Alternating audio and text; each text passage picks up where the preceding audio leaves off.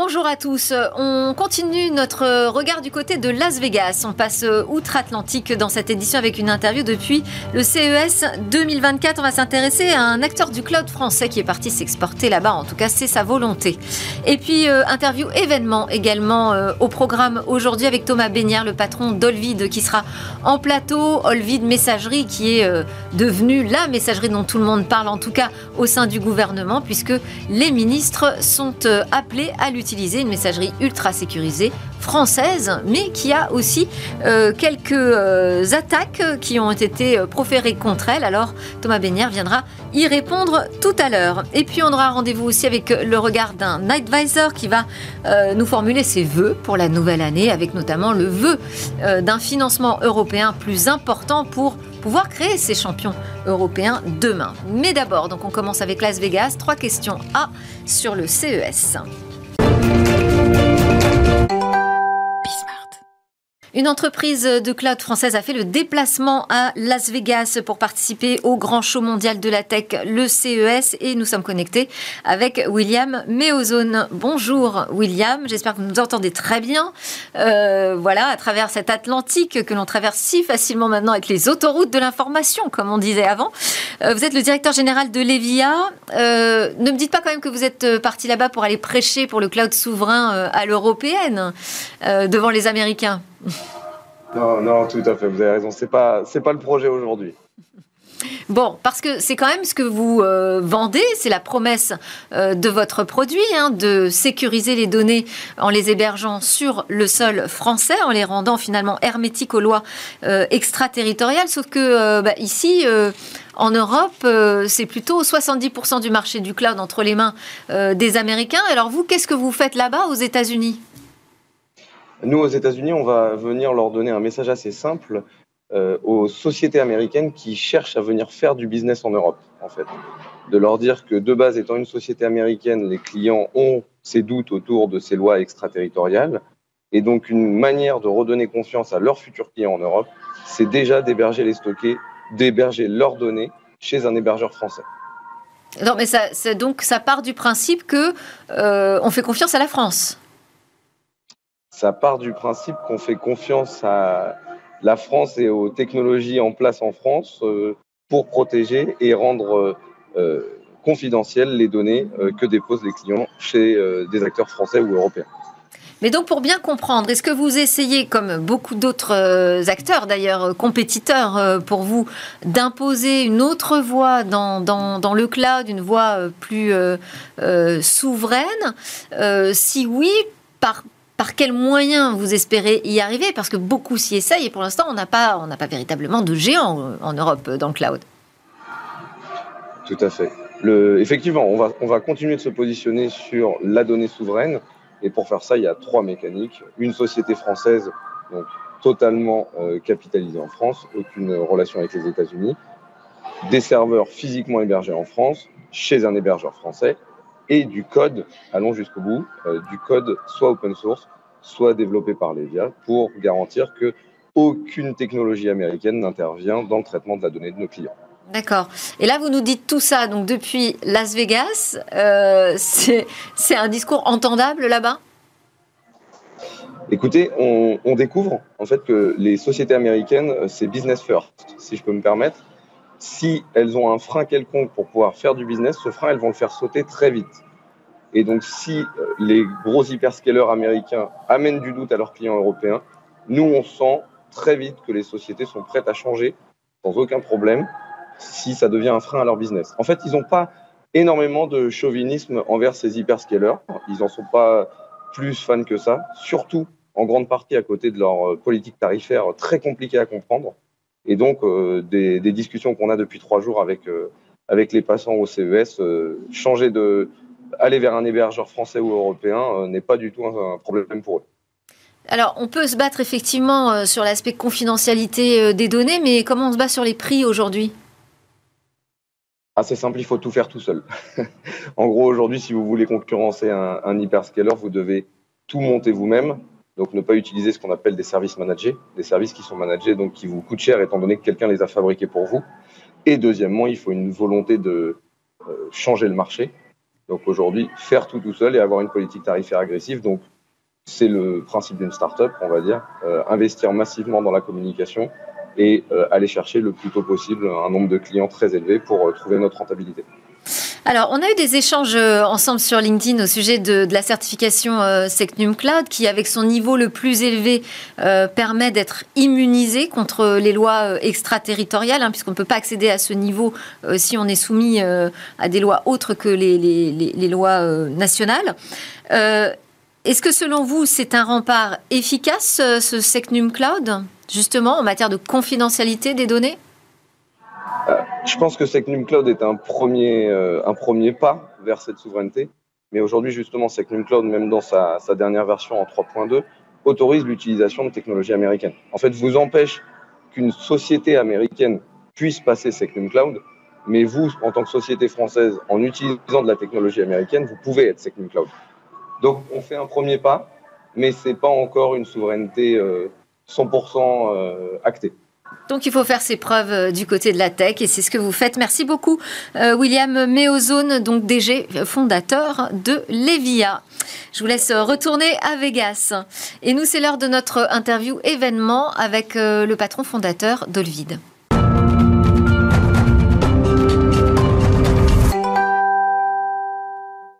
Bonjour Thomas Bénière. Bonjour Delphine. Merci beaucoup d'être avec nous. Vous êtes le président, cofondateur d'Olvit, cette messagerie euh, qui d'un seul coup s'est retrouvée euh, dans la lumière, sous le feu des projecteurs, euh, puisque désormais le gouvernement est incité à l'utiliser. Alors vous en parlez comme de l'application de messagerie professionnelle la plus sécurisée jamais réalisée. Alors oui, en tout cas c'est... Qu'est-ce qui prouve ça Thomas? Alors, on ne peut jamais prouver une chose pareille, donc euh, je ne vous cache pas qu'il y a probablement un peu de marketing derrière une phrase comme ça, mais néanmoins, euh, il y a une chose qui est fondamentale chez nous, c'est un état d'esprit dans lequel on, développe toutes les choses qu'on développe chez Olvid.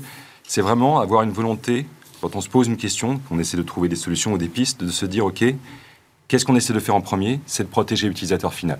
Dans tout ce que l'on fait, c'est vraiment ça, le, on va dire l'étoile polaire, ce qu'on essaie en permanence de suivre, c'est de se dire, OK, on sait que nos enfants sont amenés à utiliser cette application, si je dois faire un choix, je le fais pour eux d'abord. Je le fais même avant même de penser à la société. En fait, on est vraiment obsédé chez nous à l'idée de faire, de protéger l'utilisateur final de l'application. On ne protège pas un annonceur. Et le protéger de quoi? En fait, de toute agression extérieure, euh, de toute situation qui pourrait lui être, d'une certaine manière, désagréable. Ça va même dans, des points de détail. Par exemple, euh, quand vous prenez une messagerie standard, vous avez nécessairement des accusés de lecture. Vous lisez un message.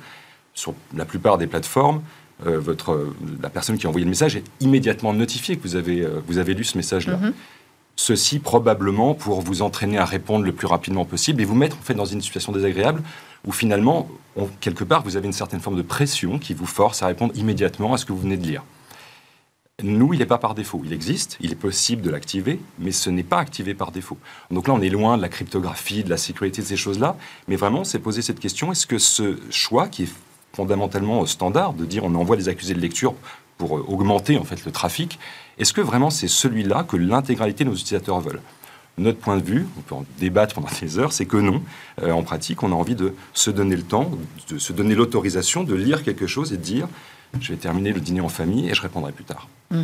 Donc en permanence, en fait, on a l'utilisateur final euh, en état d'esprit. Ça, c'est vrai pour des petites fonctionnalités dont je viens de parler, mais c'est vrai aussi pour la protection de toutes vos données personnelles, de tout ce que vous envoyez et vous recevez, de votre carnet d'adresse, de celui ou de celle que vous êtes sur le réseau. Euh, finalement, tout ce qui a trait à votre personne, à, votre, à vos données personnelles, euh, pour nous, voilà, c'est quelque chose qui devrait rester aussi inviolable que possible et on fait tout ce que l'on peut faire scientifiquement pour vous protéger. Donc c'est une messagerie euh, qui euh, ne va pas piocher dans notre carnet d'adresses, ni dans nos albums photos, qui est chiffré euh, de bout en bout. C'est ça la, promesse de protection maximale. Oui, alors il n'y a pas que le chiffrement de bout en bout. Donc ça c'est quelque chose de chiffrement de bout en bout. Donc c'est pas quelque chose que nous avons inventé. Hein. Ça existait déjà dans d'autres messageries, WhatsApp, Signal et d'autres messageries que les, les gens utilisent peut-être déjà. Ce qui est nouveau chez nous, c'est d'y adjoindre quelque chose qui est fondamental en, cryptographie, c'est l'authentification de bout en bout. Quand vous discutez sur quelque plateforme que ce soit, quelle est la garantie que vous avez quand vous recevez un message, Thomas de Delphine, quelle est la garantie que vous avez que ce message provient bien de cette personne-là il y a deux aspects. C'est quelle garantie que j'ai que ce message vient bien de là et qui a la possibilité d'en prendre connaissance. Le chiffrement de bout en bout vous garantit une confidentialité du message, c'est-à-dire que personne ne peut prendre connaissance de ces données-là à part vous. L'authentification vous garantit que quand vous recevez un message et qu'il y a marqué que ce message vient de Delphine, eh bien moi j'ai la certitude cryptographique qu'il vient bien de Delphine. Et cette authentification dans le vide, et c'est ce qui nous distingue de l'immense majorité des autres plateformes, c'est qu'elle aussi, elle est faite de bout en bout. Autrement dit, il n'existe pas quelque part un serveur qui peut jouer avec votre identité numérique, manipuler des identités, se faire passer pour quelqu'un d'autre. Et en fait, c'est cet aspect-là, cette approche-là que nous avons eue qui nous permet aujourd'hui de dire que vous n'avez pas, ou très peu, on pourra y revenir si vous le souhaitez, de données personnelles captées par notre système. Grosso modo, quand vous installez Olvid et que vous créez votre compte, votre compte, contrairement à d'autres systèmes, ne va pas être stocké sur un serveur, il va rester en local sur votre téléphone. Donc votre prénom, votre nom que vous indiquez au départ, ne sont pas stockés en clair sur votre serveur. Euh, ce sont des choses qui restent sur votre téléphone et que vous avez, on met les moyens à disposition, vous pouvez les partager avec qui vous souhaitez. C'est assez différent comme approche, c'est pour ça qu'on se qualifie de messagerie privée. On a enlevé la petite tagline il y a quelques temps euh, de la messagerie la plus sûre du monde parce qu'on comprend que certaines sensibilités étaient un peu choquées. Visiblement, ça a énervé parce que euh, vous avez dû vous défendre sur certains points. Alors, je vais quand même resituer votre, euh, votre parcours hein, qui explique aussi le positionnement d'Olvid. Donc, vous, vous, avez obtenu un doctorat en 2008 sous la direction du professeur Serge Vodnet, professeur de l'École polytechnique fédérale de, de Lausanne. vos principaux domaines de recherche donc, couvrent le chiffrement par bloc et leur cryptanalyse. Et c'est justement euh, à l'école polytechnique euh, en Suisse que vous avez rencontré Mathieu Fignas, avec qui vous montez dix ans plus tard euh, cette aventure Olvid. à ce moment-là, donc vous avez, vous avez bien décrit votre ambition. Vous n'êtes pas les seuls quand même sur le marché. Il y a déjà beaucoup d'acteurs qui se positionnent hein, sur cette ultra sécurisation, mais aussi confidentialité des messageries. Je pense à Telegram, je pense à Signal. Mais alors vous, ça va un petit peu plus loin. Euh, vous obtenez une certification de euh, l'ANSI. Euh, pourquoi est-ce que vous êtes allé la chercher? Comment ça s'est passé? Alors déjà, l'ANSI, donc l'Agence nationale de la sécurité des systèmes d'information, c'est un organisme français qui a une dimension européenne, voire mondiale. Donc on a une chance extraordinaire d'avoir un organisme de cette nature-là en France. On connaît assez personnellement un certain nombre de gens qui travaillent dans l'équipe de, cryptographie de l'ANSI, ce sont des gens formidables. Euh, avec qui en fait on avait des échanges bien avant de commencer Olvid. Donc c'est un environnement qu'on connaît en fait quand on est cryptologue et qu'on est euh, francophone, on va dire l'ANSI évidemment, on la, on la connaît bien. C'est des gens avec qui on avait travaillé par le passé avant que nous commencions Olvid, alors que nous étions de l'autre côté de la barrière et que nous, Mathieu et moi-même, euh, évaluions des, des, produits pour le compte de l'ANSI. Donc c'est d'un environnement en fait qu'on connaissait bien et le processus dans lequel on a voulu faire entrer Olvid, c'est donc un processus qu'on appelle CSPN, euh, certification de sécurité de premier niveau, qui est en fait une manière de faire auditer une application, on va dire, de l'envergure d'Olvid pendant un temps limité par des gens dont c'est vraiment le métier, qui sont des professionnels en fait de la, recherche en fait de failles, et ça permet différentes choses. Ça permet déjà, euh, nous, de nous assurer qu'il n'y a pas quelque chose que nous, on n'aurait pas forcément vu, parce que ça, les erreurs peuvent arriver à n'importe qui, à nous, bien, entendu. Euh, et ça permet aussi de rassurer. Parce que d'une certaine manière, quand j'arrive et que je dois répondre à votre question, qu'est-ce qui vous garantit que Bon, ben, je peux avoir tous les doctorats que je veux et vous garantir que j'ai vraiment j'ai fait de mon mieux pour que les choses se passent bien. Euh, fondamentalement, vous avez besoin de, réassurance. Mm. Le monde fonctionne comme ça. Euh, L'ANSI met à disposition des entreprises comme la nôtre ce procédé, processus de certification qui est plutôt de haut niveau euh, et qui nous permet, nous, derrière, d'aller voir des entreprises en disant on a fait le travail, on a été honnête sur ce qu'on fait, on est open source, on a une certification de l'ANSI. Et peut-être ça montre aussi que vous n'êtes pas, parce que je parlais de cette mouvance euh, Telegram, euh, Signal, euh, on en parlait plutôt comme des messageries qui étaient utilisées par la face obscure, on va dire, de la force. Est-ce que c'était une façon aussi de dire, nous, on souhaite rentrer dans un paysage légal, classique finalement, de messagerie grand public? Tout à fait. C'est-à-dire que nous, on a la conviction que le futur est privé, pour reprendre les mots de Mark Zuckerberg, c'est les seuls que je reprendrai euh, aujourd'hui. Euh, et en fait, cette conviction fait que on, a envie, en fait, finalement, que Olvid, évidemment, mais qu'en fait, d'autres messageries, je ne parlerai pas de Telegram parce qu'ils parlent beaucoup de sécurité, mais ils en font très peu, euh, en fait, que ce soit, ça devienne un standard, en fait. Que les gens ne, ne soient pas émus à l'idée de protéger leur communication. On entend de moins en moins, mais on entend encore aujourd'hui, je n'ai rien à cacher, je n'ai rien à me reprocher, donc ce n'est pas la peine d'utiliser ça. Mais en fait, pourquoi ne pas l'utiliser? En fait, pourquoi vouloir absolument remplacer toutes vos lettres par des cartes postales? C'est on, espère un monde dans le futur où finalement les données personnelles, les gens assez naturellement en fait iront vers des solutions qui devront être de plus en plus simples à utiliser, et on a des progrès à faire là-dessus, euh, mais qui leur permettront de garantir leur intégrité numérique, tout simplement. Vous avez l'impression que le pari est gagné? Euh, Olvid a plutôt euh, reçu énormément de prix d'innovation, Innovation Awards. Euh, voilà, donc vous êtes célébré. Une circulaire d'Elisabeth Borne, alors qu'elle était première ministre, a donc incité le gouvernement à utiliser cette messagerie pour ses communications confidentielles. C'est une sorte de consécration, hein, j'imagine, pour, pour, vous. Est-ce que vous vous dites, bon, bah là, on a vraiment atteint notre objectif? Ah non, loin de là. Alors, je ne veux pas minimiser ce qui nous est arrivé. C'est quelque chose d'absolument formidable. Hein. Je veux dire, quand on a commencé cette, cette messagerie il y a quelques années, euh, si j'avais su qu'on en serait là aujourd'hui, C'était une surprise, ça, par exemple, la circulaire euh, de la Première ministre? La circulaire, oui. La circulaire à ce niveau-là et l'impact que cette circulaire a eu, oui, c'est une surprise. Très honnêtement, on n'était pas... On ne s'attendait pas à un tel raz-de-marée, en fait. Euh, de, Vous l'avez chiffré, cet impact? C'est difficile à chiffrer, parce que comme, on va dire, tous les, tous les événements un peu majeurs dans la vie d'une entreprise ou d'une de manière plus générale, les événements majeurs, il y a toujours un espèce de sorte de pic d'événementiel, quelque chose qui redescend et qui vient se stabiliser. Il faut laisser un petit peu de temps aux choses pour mm. qu'elles se fassent.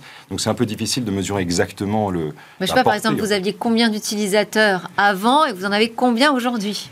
Alors on en avait de l'ordre de 100 000 utilisateurs actifs avant. Aujourd'hui, on est plutôt à 150 000 utilisateurs actifs. D'accord. Donc voilà. oui, c'est quand même énorme comme effet. Après, euh, donc ça, ce sont des gens qui ont installé l'application, qui ont décidé de l'essayer. Est-ce qu'ils mm. l'utilisent? Est-ce que vous, vous avez d'ailleurs cette information hein, sur le niveau d'utilisation?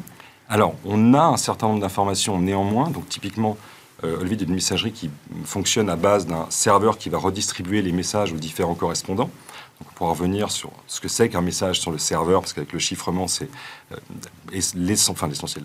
Quasiment l'intégralité du message est, totalement chiffré. La seule chose qui ne le soit pas, c'est l'identité, le pseudonyme du destinataire. Un peu comme sur une enveloppe, on est bien obligé d'indiquer euh, une destination pour, pour l'enveloppe, sauf que chez nous, c'est même pas le nom et le prénom de quelqu'un, c'est vraiment un, pseudonyme systématiquement. Ça ne veut pas dire qu'il y a de l'anonymat dans le vide, je précise, sinon nous allons faire, nous faire massacrer. Il n'y a pas d'animation Internet.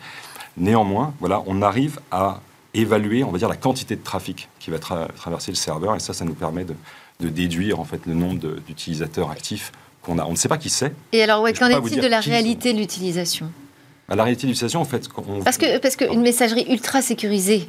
Euh, évidemment que c'est génial pour euh, se protéger, que tout le monde doit y avoir accès, mais dans les faits, c'est pas ce qu'on fait de plus grand public, parce que c'est plus compliqué quand même euh, à mettre en œuvre. Alors notre objectif, c'est que ce soit je ne peux pas vous dire que ce soit aussi simple, euh, mais Olvid est une messagerie différente. En fait, c'est pour ça en fait aussi qu'on a changé euh, la tagline de notre chiffre pour passer de la messagerie la plus sûre du monde, c'est la dernière fois que je le dis, euh, à la première messagerie privée pour tous. L'idée fondamentale, c'est que ce que propose Olvid, ce n'est pas une messagerie qui va, on va dire, prôner une viralité totale et donc une facilité d'utilisation qui va immédiatement vous mettre en contact avec la planète entière, mm. qui va prévenir tout le monde que vous utilisez. C'est pas l'état d'esprit. Et c'est pas une, volonté de, faire moins simple. C'est vraiment une volonté de vous protéger, de vous dire ce qu'on vous met dans les mains, c'est quelque chose que vous n'aviez pas nécessairement avant. C'est quelque chose qui vous permet à vous de décider avec qui vous voulez parler et avec qui vous ne voulez pas parler. Le processus d'entrée mise en relation, qu'on appelle ça entrer en contact avec quelqu'un, est différent. Il y en a d'ailleurs plusieurs dans, dans le vide en fonction de la situation dans laquelle vous êtes. Mais ce processus-là, en fait, lui-même, peut sembler plus compliqué, mais en pratique, il vous protège parce qu'il vous permet à vous de dire lui, j'ai pas envie de lui parler, donc je vais même pas le prévenir je suis sur le vide. Euh, mes enfants, ma famille, les gens, mes collaborateurs, eux, j'ai envie de leur parler sur le vide. Une fois que vous avez fait ce travail d'entrer en contact avec quelqu'un, en présentiel, c'est quelque chose qui prend 4 secondes. C'est plus simple que de demander une adresse email ou un numéro de téléphone. Hein. C'est vraiment un double. Mmh. on peut le faire aussi par SMS, hein, même on si peut on le faire par SMS. On peut le faire à distance aussi. Une fois que vous avez fait ce travail une fois, une seule, avec la personne à qui vous voulez parler, en fait, ça marche comme vous l'attendez d'une messagerie. Tout le reste est absolument aussi simple. Donc, j'entends, évidemment, il y a un petit travail de départ à faire pour entretenir, ces, entrer en contact avec les 4-5 premiers contacts. Mais une fois que ce travail-là est fait, euh, et ça prend que quelques secondes, euh, tout le reste est aussi simple qu'avec n'importe quelle autre messagerie que vous savez déjà utiliser. Donc, d'une certaine manière, on se positionne comme quelque chose d'un produit qui est finalement assez différent. Alors oui, c'est une messagerie. parce que c'est le, coût à l'entrée, en fait, qui est, enfin, le coût, euh, j'ai envie de dire, pédagogique, d'interface. Euh, qui est quand même très important. Euh, sur sur la circulaire d'Elisabeth Borne, vous nous avez dit oui c'était une surprise et puis aussi en termes d'impact derrière, on a parlé de l'impact positif sur l'adoption de l'application. Il y a aussi un impact négatif euh, des polémiques ont surgi.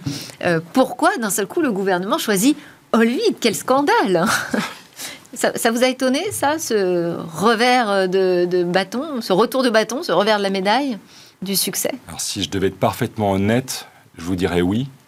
Euh, et en fait, a posteriori, je me dis que été assez naïf de, penser que les choses ne pouvaient que bien se passer. Naïvement, nous, on sait comment on travaille, on sait dans quel état d'esprit on est.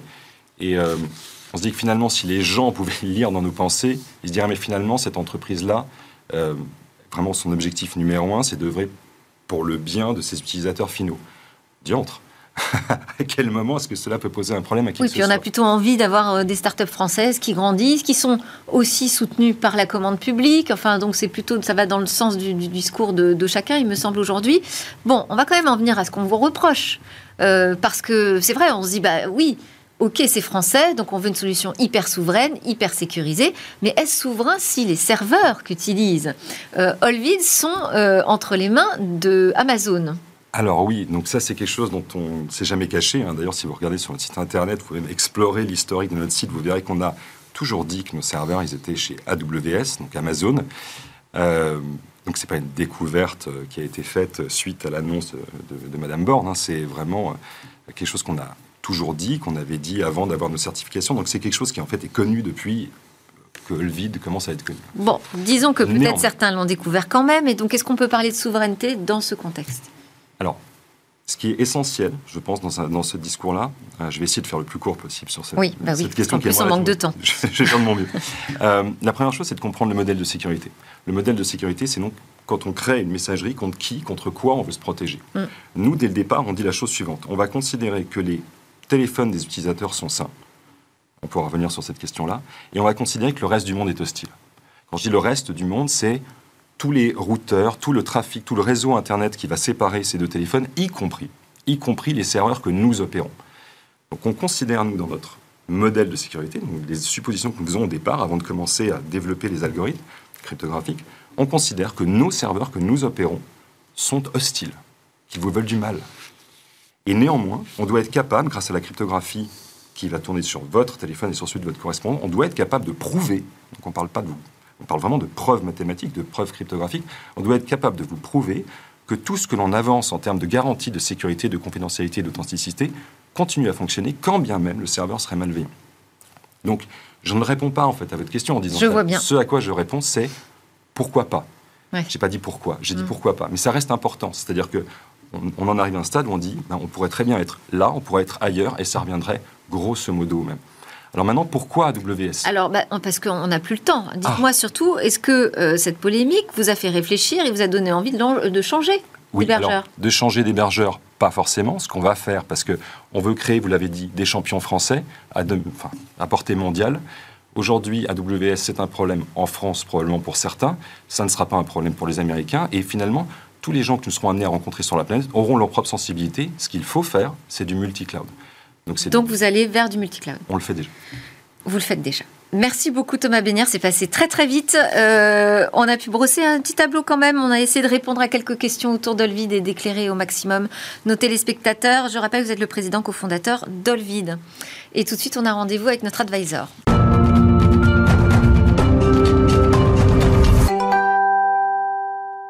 Et nous sommes connectés avec notre advisor qui va euh, eh bien, formuler ses vœux pour 2024. En l'occurrence, un vœu en particulier, davantage de financement européen pour faire émerger des champions européens. Bonjour Hervé Lejoin.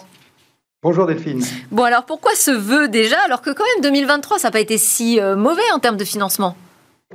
Oui, effectivement. Alors, et regardez de plus près, euh, même si pouvons nous réjouir effectivement de la montée en puissance ces dernières années en 2023, nous sommes encore loin de voir naître des champions européens capables de réellement rivaliser avec les sociétés européennes, enfin américaines, pardon, voire chinoises, au niveau mondial. Et ce, pour plusieurs raisons.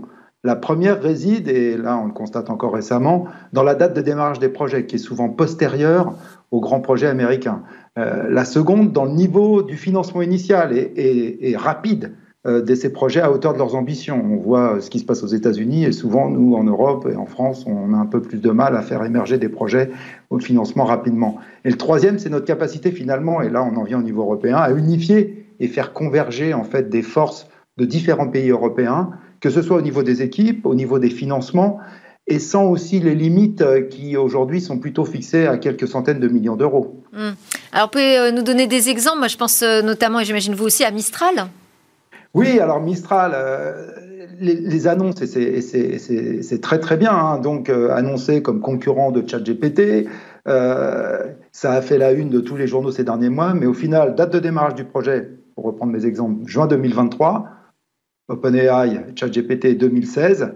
Financement initial 110 millions d'euros, puis 385 millions d'euros, ce qui est énormément d'argent effectivement à, ce jour, mais, euh, mais avec une présence significative de fonds américains, Lightspeed, Andreessen, euh, Salesforce et Nvidia, donc euh, en gros des fonds des géants. Donc c'est très bien, il y a une super équipe, il y a une super technologie, mais, mais quand on parle de souveraineté européenne et de souveraineté française, on n'est pas encore à, mm. ce niveau-là. Mm. Et, quand je vois aussi que du côté de nos voisins allemands, il y a une société qui s'appelle Aleph Alpha, qui a été créée en 2016 sur le même thème des LLM et de la générative AI, et qui a levé à, l'heure actuelle 640 millions d'euros euh, sur des fonds principalement allemands, donc eux, ils sont restés allemands. Ben, je me dis qu'effectivement, euh, l'approche européenne, on ne l'a pas, on fait des choses chacun de notre côté, et, aussi brillantes que ces sociétés elles soient, elles ne vont pas lutter contre les GAFAM qui ont investi des dizaines de milliards d'euros, de dollars d'euros, et, et OpenAI qui récemment, apparemment, il y a une annonce qui a été faite, serait en train de lever 100 milliards de dollars, 100 milliards de dollars pour les prochaines années, ce qui en ferait la deuxième start-up aux États-Unis la plus stratégique après SpaceX. Donc, euh, et puis je parle aussi, il y a Anthropic, vous avez peut-être entendu parler d'Anthropic, une nouvelle start-up par des fondateurs d'OpenAI, euh, par des anciens euh, employés d'OpenAI, qui vient de lever 7 milliards de dollars auprès d'Amazon et de Google. Donc, il ne faut pas se leurrer. Hein. Si on si fait pas, si on si on n'unit pas nos forces au niveau européen et, et beaucoup de moyens, on aura du mal à faire émerger vraiment des champions qui seraient capables de rivaliser avec ce société-là. Euh, alors ça ne veut pas dire que Mistral et Alep, ils vont pas, euh, ce sont des sociétés qui vont pas avoir de bons résultats et qui vont bien marcher, mais ça veut dire qu'elles auraient du mal à lutter au niveau global avec des sociétés comme OpenAI demain ou Anthropic ou même Google ou Microsoft qui se lancent dans ces projets. Et donc, vœux 2024, euh, Hervé? Ben, je voulais, j'aimerais croire qu'on va avoir une politique commune sur, sur finalement sur ces sujets-là et qu'on va pouvoir s'accorder à mettre demain des milliards d'euros, voire des dizaines de milliards d'euros dans des projets européens qui respectent les règles européennes et, dans des technologies à venir, pas qu'on soit encore une fois en retard. Donc euh, ça, ça, veut dire anticiper, ça veut dire prendre plus de risques. Et, demain, euh, essayer de monter des sociétés dans la technologie comme on l'a fait avec Airbus par le passé, qui est quand même devenu aujourd'hui le numéro un mondial. Merci beaucoup Hervé Lejouan, merci pour vos éclairages et puis on espère aussi que votre vœu s'exaucera. Merci à tous de suivre Smart Tech, on se retrouve très vite sur la chaîne Bismart.